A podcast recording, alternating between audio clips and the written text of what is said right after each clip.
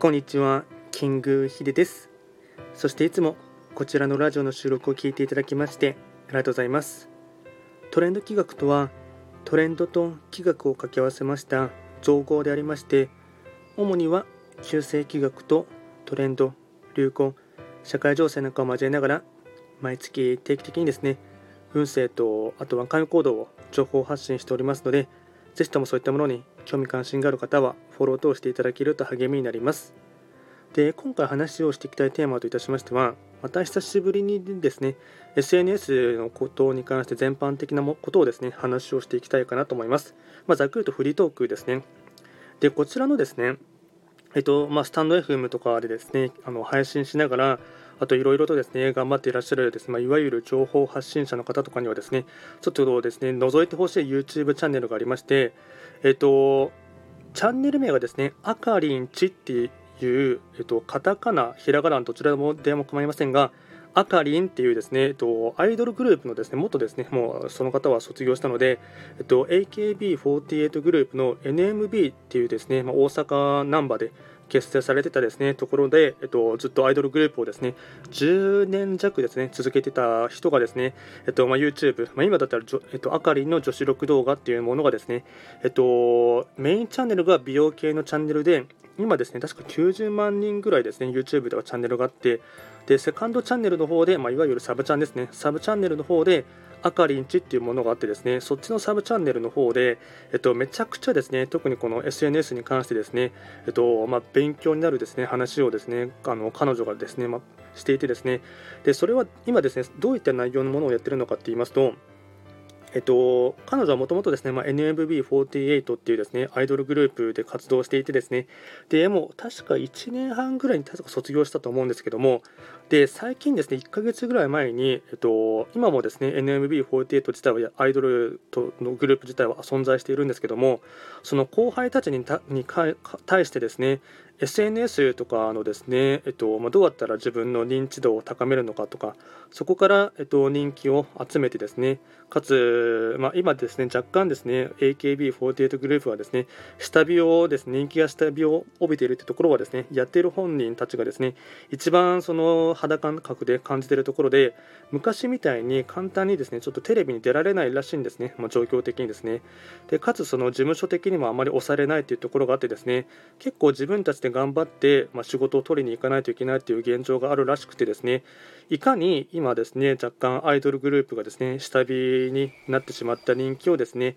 自分たちでまた再度、うんまあ、おそらく全盛期を10年ぐらい前にはなるかと思いますがその頃のですね、まあ、人気とか、まあ、世間をですね、まあ、騒がしていた頃のですねまたあとなんとか人気を取り戻したいということで彼女がですね若干セルフプロデュースみたいな感じでいろんな後輩の方にですね、まあ、後輩下は中学何年生からですね上でも20代前半の方とかのですね、まあ、実際にアイドルグループを活動している方のですね SNS をですねどうやったらですねもっとうんうまく人気がにつけらつけられるか。かつ自分たちもアイドルをずっと続けられるわけではないのでその後卒業した後にですねいかに芸能界もしくはそれ以外のところでですね活躍するために次の仕事につなげるための、まあ、どういう取り組み方をしていくのかっていうところをですね総勢多分何何十人っていう方がいると思うんですけどもそういった1人ずつにに対してですね、まあ、カウンセリング方式みたいな感じで主に、まアイドルグループの悩みとですねあとどうやったら SNS を運用していくとかっていうところをですねあアドバイスをしながらしてるっていうところがあってですねそれがマジでめちゃくちゃ勉強になりますね。えっ、と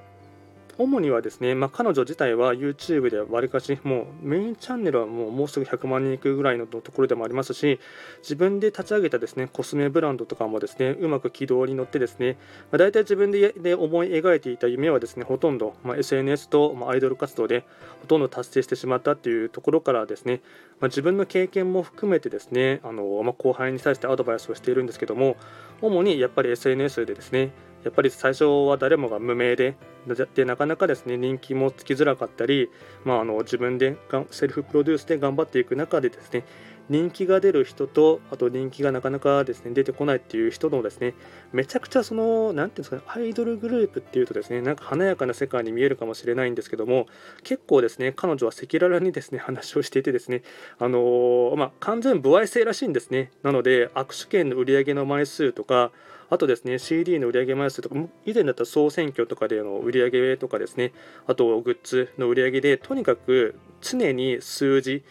数字に追われていてですねかつその数字によって、えっと、次の選抜が選ばれるかとか、まあ、選抜っていうのは CD で、えっとまあ、レギュラーみたいな感じで出れるか出れないかっていうところがですねその如実にその数字に表れていて常にそういったのライバルとのですねせめぎ合いっていうところでですね戦い続ける。でそういった中でですねやっぱりメンタルもどうしてもやられてしまうっていうところもありますし実力が仮に歌とダンスがうまうまかうまくてですね歌とダンスのスキルはあったとしても人気がついてこないと結局握手券とかですねあのそういったもののですね自分のグッズの売り上げにつながらないとやっぱりですねなかなかチャンスをもらえないというところもあってですね反対もしっかりですね逆に 歌とダンスはそんなに実力がなかったとしても人気だけはついてですね、まあ、あの売れてくるっていうところもあったりしてですね、まあ、結構その辺りはシビアというかですね一つの会社の営業マンみたいな感じでですね常にその売り上げ売り上げあと数字に追われたりあと SNS だったらフォロワーの数とかですねあとそういったところもですねかなりですねその運営側からま見られていてですね、まあ、そういったところでかなり実際にやっている方は、まあ、大体メインは中学生高校生で上の人でも20代前半ぐらいとかの方が多いのでやっぱりですね悩み大きいですね、うん、アイドル生活をしていく中でですね、うん、まいろいろと、まアドバイスをしていてですねこれが本当に参考になってですねでその中で特に今回ですね、まあ、大体1つに絞って話そうかなと思うんですけども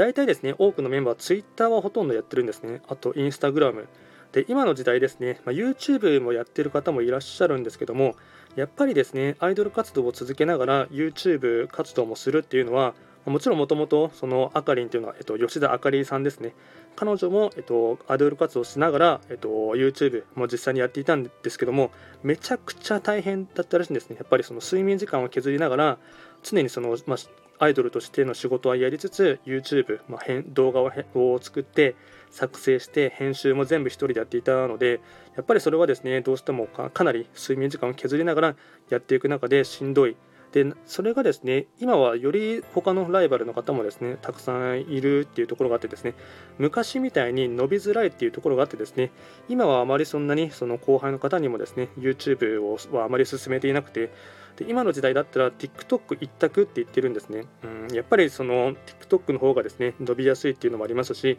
ショート動画で美味しいところをうまく細切れで集めてですねそこでいかに認知を広げてそこからえっと、TikTok で名前を知ってもらってからですね、あと、インスタグラムとか、ツイッターとかに流れてもらって、えっと、より自分をですね、好きになってもらうためのきっかけにしてもらうというところがあってですね、ツイッターはツイッターでの、えっと、まあ、特徴のとかもですね、具体的に教えてもらってます、くれてますし、インスタグラムはインスタグラムのやり方とか、で、TikTok も、えっと、なんてその、それぞれですね、